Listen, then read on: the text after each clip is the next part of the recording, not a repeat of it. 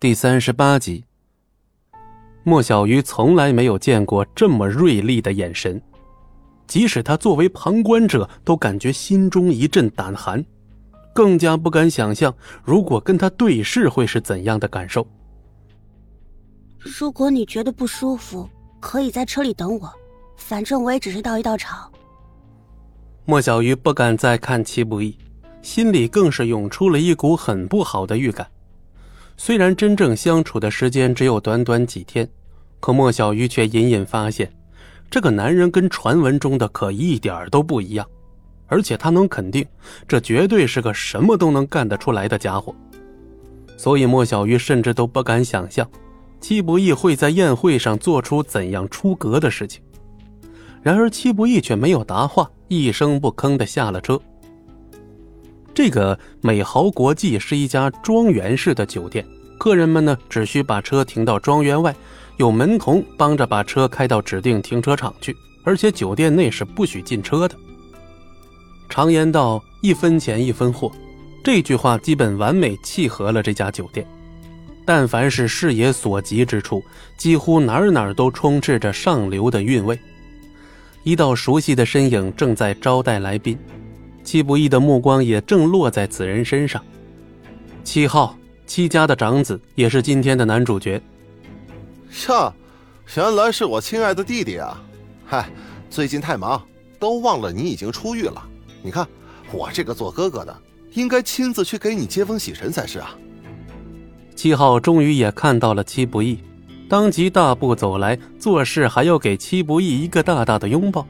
戚不义站在原地，被七号抱了个满怀。怎么样，在里面的这些年，有没有想哥哥？戚不义看着眼前这个满脸笑容的堂哥，六年前的一幕一幕再次如幻灯片一样浮上脑海。怎么了？看到哥哥都激动的说不出话来了？放开你的脏手！戚不义瞥了一眼七号还抓着他衣服的双手。七号倒是也很配合，立刻松开了手，只不过随即便朝上边一摊手，随性的跟小弟立刻要来一个纸巾。哼，碰过你的手啊，的确有点脏了啊。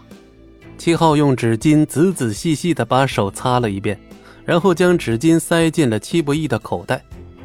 兄弟二人之间剑拔弩张的气氛愈发凝重，就连旁人都能感觉得到。戚不义。在里头的六年过得可好啊？哈，不过你放心啊，你爸的公司我们现在打理的很好，那市值都翻了好几倍了。啊，那我还得替家父对你说声谢谢。戚不义眼皮一跳，尽可能的保持平稳的语气。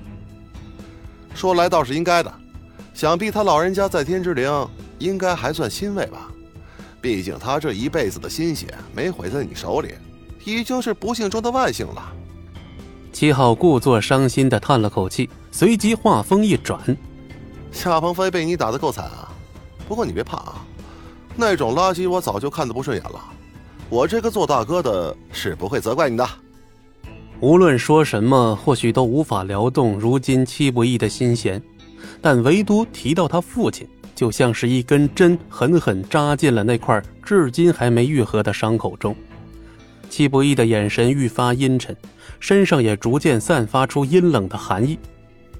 哟，这辆车不错呀，去哪儿弄来的？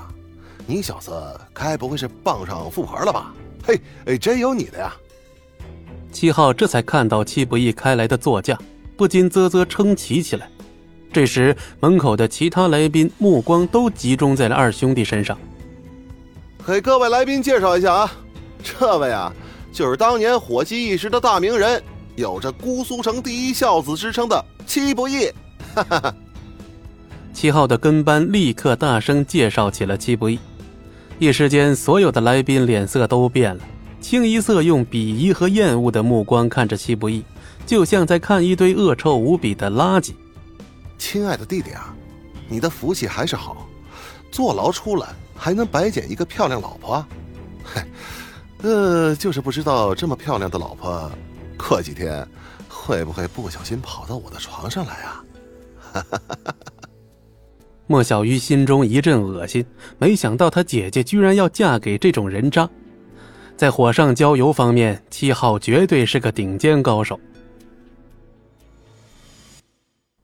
本集播讲完毕，感谢您的收听，我们精彩继续。